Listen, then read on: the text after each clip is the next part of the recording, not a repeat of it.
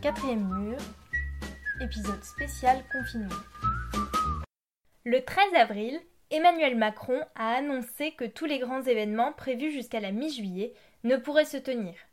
Dans la foulée, les festivals d'Avignon ont été annulés. Je dis les parce qu'en réalité, chaque année, au mois de juillet, non pas un, mais deux festivals de théâtre se tiennent en Avignon, le IN et le OFF. Dans le cas du festival IN, les organisateurs paient pour faire jouer des troupes dans divers lieux d'Avignon, notamment dans la cour d'honneur du Palais des Papes. La programmation de la quarantaine de spectacles proposés est orchestrée par Olivier Pi. En général, une personne emploie le terme Festival d'Avignon pour désigner uniquement le Festival IN, mais c'est un pur abus de langage. Au cours de ce podcast, lorsque j'emploierai le terme Festival d'Avignon, ce sera pour désigner l'ensemble que forment les festivals IN et OFF. Le OFF n'a pas de programmateur en chef. Normal, car plus de 1500 spectacles sont présentés dans le cadre de ce festival. Ici, ce sont les compagnies qui paient pour jouer dans un des 139 théâtres que compte la ville au mois de juillet. Pierre Béfette, dont vous avez peut-être entendu parler, est le président non pas du festival OFF, mais d'Avignon Festival et compagnie. Cette association coordonne certes l'organisation du OFF, mais chaque théâtre reste tout de même maître de sa programmation. Pour tenter de comprendre ce que signifie l'annulation du festival pour des professionnels du spectacle vivant, j'ai interrogé Dominique Lotte, programmatrice et attachée de presse. Cet entretien a été réalisé dans le respect des règles de confinement. La qualité sonore peut donc ne pas être optimale. Merci de votre compréhension et bonne écoute. Salut Dominique, est-ce que tu pourrais nous expliquer quelles sont tes différentes activités professionnelles? Alors, bah, écoute, moi j'ai une double casquette. J'ai une casquette de programmatrice dans deux théâtres sur Avignon et une casquette également d'attachée de presse. Donc, dans ma première casquette de programmatrice, donc on avait une programmation qui était prévue au Chams Théâtre Place Pi et l'ex-théâtre des Italiens également qui devait se faire. Une programmatrice, on sait prévoir euh, des spectacles à différents horaires et proposer ces spectacles aux spectateurs euh, pendant tout le festival d'Avignon. La deuxième casquette, c'est en tant qu'attachée de presse. Donc, en fait, là, ma fonction, c'est de promouvoir euh, des compagnies et des spectacles pendant le festival auprès de la presse locale, nationale, blogueurs, etc., pour qu'ils aient une belle revue de presse pour pouvoir bien vendre leur spectacle après Avignon ou pendant Avignon même. Qu'est-ce que l'annulation du festival a changé dans ton travail de programmatrice? Comment est-ce que tu vas t'y prendre pour programmer la saison prochaine? Donc, les compagnies qui étaient prévues cette année pour le festival 2020, on leur a donné la possibilité soit de récupérer leur acompte et d'annuler leur venue, hein, soit de garder leur acompte qu'elles avaient versé et d'être reprogrammées pour 2021. Sur toutes les compagnies que nous avions de programmer, il n'y a qu'une seule compagnie qui nous a demandé le remboursement de son acompte et qui ne viendra pas sûrement en 2021. Là, je parle au niveau du Chams Théâtre, hein, puisque le Chams Théâtre, c'est de la location de crédits horaires, alors qu'au Théâtre des Italiens, c'est de la co-réalisation. Donc, c'est deux façons de voir le théâtre de façon différente. Pour le Théâtre des Italiens, j'ai deux compagnies qui m'ont déjà dit qu'elles ne pourraient pas venir en, 2021 parce qu'ils ne savent pas où ils vont au niveau financier. Ils attendent un petit peu de voir quand est-ce qu'ils pourront reprendre. Parce que Avignon, généralement, les compagnies le financent avec leur saison de l'année. Et comme on ne sait pas quand est-ce qu'elle va reprendre euh, les activités de théâtre, pour l'instant, on ne sait pas trop où on va. Avant de continuer, je vais faire un petit aparté. Donc, si une compagnie veut jouer à Avignon, elle a deux possibilités. Tout d'abord, elle peut louer un théâtre pour un créneau horaire précis, c'est-à-dire par exemple entre 14h20 et 15h30, durant 3 semaines. Dans ce cas-là, les recettes qui sont faites vont intégralement à la compagnie. Ça, c'est ce qui se passe par exemple au Shams. Sinon, dans le cas d'une co-réalisation comme au Théâtre des Italiens, aucune des deux parties ne fait de dépenses. C'est-à-dire que les recettes sont partagées à 50-50 entre le théâtre et la compagnie. C'est ce qu'on appelle tout bêtement un partage de recettes. Maintenant qu'on a éclairci tout ça, on va pouvoir reprendre le cours de cette interview.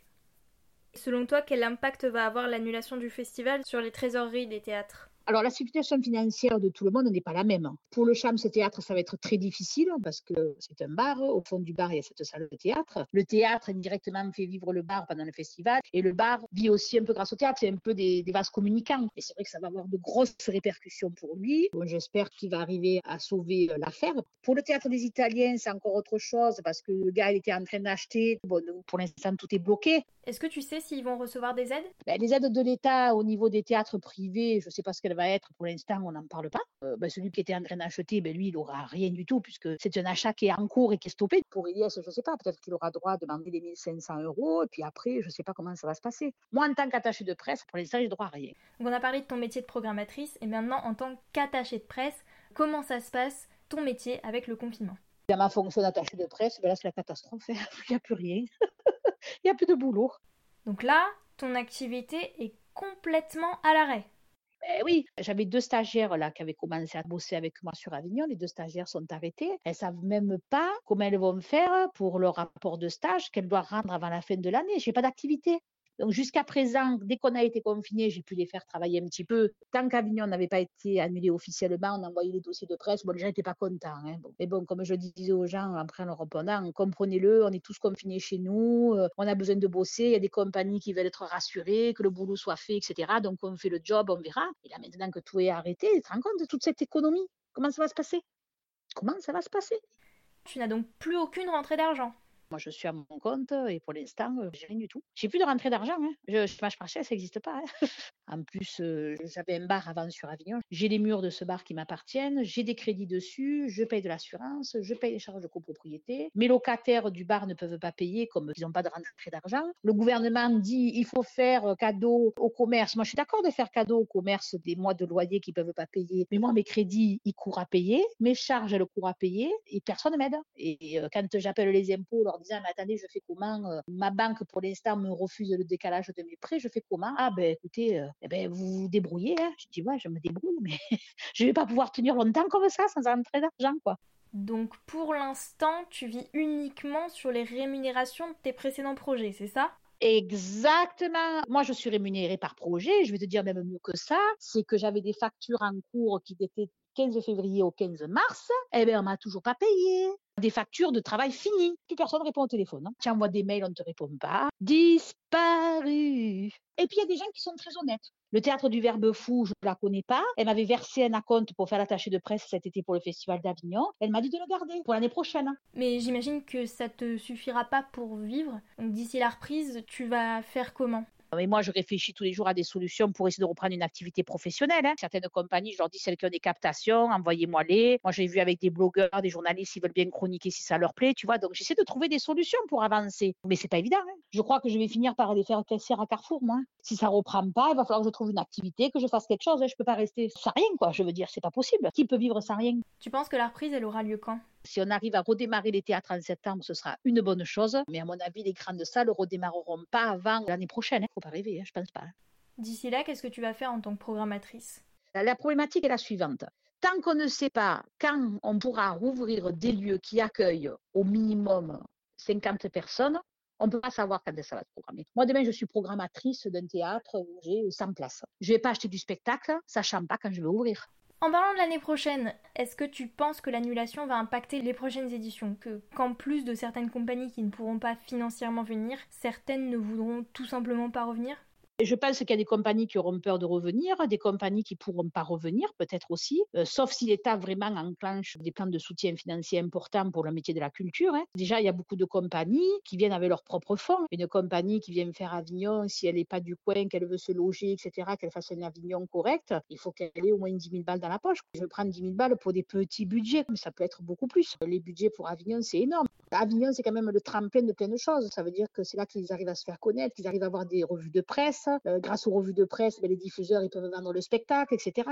Effectivement, les compagnies sont les premiers touchés par cette annulation et notamment celles qui avaient fait un prêt perso pour venir à Avignon, comme c'est souvent le cas des répercussions financières, on en aura tous, hein, euh, parce qu'on parle des compagnies de théâtre, des théâtres, mais il y a toutes les activités autour euh, d'Avignon qui sont touchées. Hein. Je veux dire, combien de jeunes étudiants qui vivent grâce au Festival d'Avignon l'été, parce qu'ils vont travailler dans des restaurants, dans des commerces, ils vont flyer, ils vont afficher. Il y a plein d'activités euh, autour qui vont souffrir. Hein. Je veux dire, le métier d'attaché de presse, tout ce qui est technique aussi, tout ce qui est régisseur, tout ce qui est location de matériel. C'est toute une économie qui va être en mal. L'impact financier va être catastrophique, quoi. On parlait tout à l'heure de reprise de l'activité, mais pour qu'il y ait reprise, il faut qu'il y ait du public dans les salles. Là, on n'est pas en train de parler d'une grippette euh, ou d'un truc comme ça. On est en train de parler d'un truc qui fait mourir les gens. Moi, je vais te dire quelque chose. Hein. Honnêtement, moi, ce que je pense. Hein. Après, je n'ai pas la science infuse. Voilà. Moi, été touchée de près par la maladie. J'ai un membre de ma famille qui a attrapé le coronavirus et une personne qui faisait attention, qui mettait le masque, qui mettait des gants, qui sortait que pour le strict minimum, elle l'a attrapé. Moi, en tant que personne, moi, je peux te dire que je n'irai pas mettre un pied dans un théâtre. J'aurais pas envie parce que j'aurais trop peur, parce que mine de rien, psychologiquement, quand on va sortir de ce confinement, on sera tous mal, angoissés, quoi qu'on en dise. Même le plus fort des plus forts, tout le monde a peur de la mort. Hein. C'est sûr que si demain on nous dit que le virus a disparu, il reviendra jamais, ah là c'est sûr que ça va être la liesse. Tout le monde va vouloir aller au théâtre, c'est clair. Aller au cinéma, aller manger au resto, parce qu'on aura été brimé et enfermé pendant tout ce temps. Mais je pense que ça, ça arrivera le jour où on nous donnera la certitude qu'il n'y a plus rien. Mais est-ce que cette certitude, on va l'avoir? D'autant plus que dans un théâtre, difficile d'avoir des distances de sécurité entre spectateurs, hein. à moins que la pièce soit vraiment mauvaise. Ben bien sûr. Tu sais que demain, euh, tu, vas dans une salle où tu as 100 personnes ou 50 personnes, tu sais que tu as des risques d'attraper une maladie. Bon, ben d'accord, tu, risques de moins l'attraper si tu as des gants et des masques et si tu es désinfecté, mais tu as envie d'y aller. Moi, je suis pas kamikaze, hein, je veux dire. Pourtant, je suis pas peureuse. Comme on dit, grande gueule et tout, etc. Mais face à la maladie, il n'y a rien de pire, quoi. C'est même pas la maladie, c'est la mort.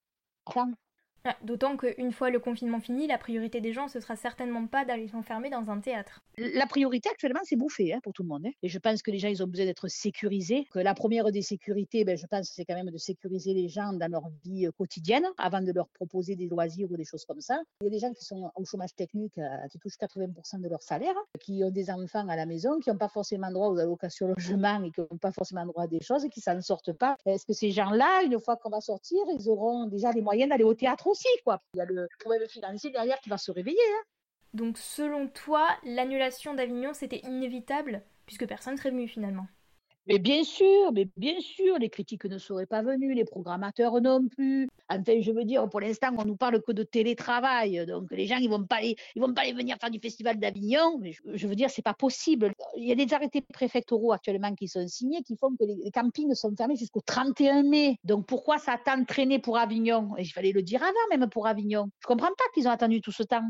Et donc, pour finir cette interview, une question un peu plus légère. Toi qui as du flair, c'est quoi la pièce qui va faire un tabac, selon toi, la saison prochaine? Après tout ce bordel, tu sais ce que c'est qui va marcher? C'est la comédie, gens ils vont avoir besoin de se marrer la gueule, quoi. Les sujets dramatiques et tout, c'est pas pour cette année. Hein. Merci beaucoup Dominique pour cette interview. Quant à nous, on se retrouve la semaine prochaine pour un nouvel épisode. D'ici là, portez-vous bien, prenez soin de vous et de vos proches.